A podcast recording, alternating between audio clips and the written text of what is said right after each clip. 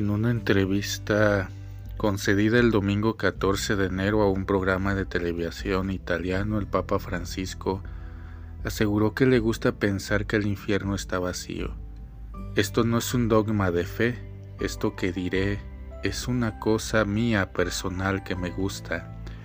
Me gusta pensar que el infierno está vacío, señaló el Santo Padre en entrevista con el programa H Tempo que fue emitido ayer.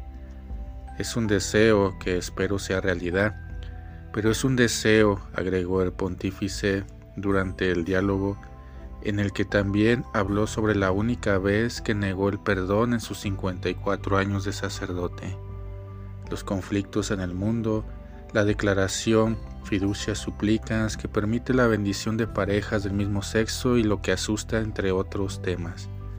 El Papa hizo estas afirmaciones tras, explicar que en sus oraciones usa imágenes del Evangelio pensando en Dios como el papá misericordioso que recibe sin dejarlo hablar, al hijo pródigo que ha malgastado su fortuna y que estaba en malos pasos.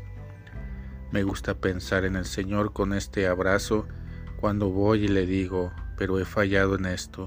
Me gusta pensarlo con la mano haciendo así y me dice, pero sigue adelante, adelante, sigue adelante. El Señor que nos alienta a andar adelante, que no se escandaliza con nuestros pecados, porque es Padre y nos acompaña, prosiguió. El problema es de Él, si acompaño al pecador o lo mando directo al infierno. Y Él elige acompañarnos, y por eso ha enviado a su Hijo para acompañarnos envió a su Hijo al mundo no para condenarlo, sino para salvarlo, subrayó el Papa Francisco.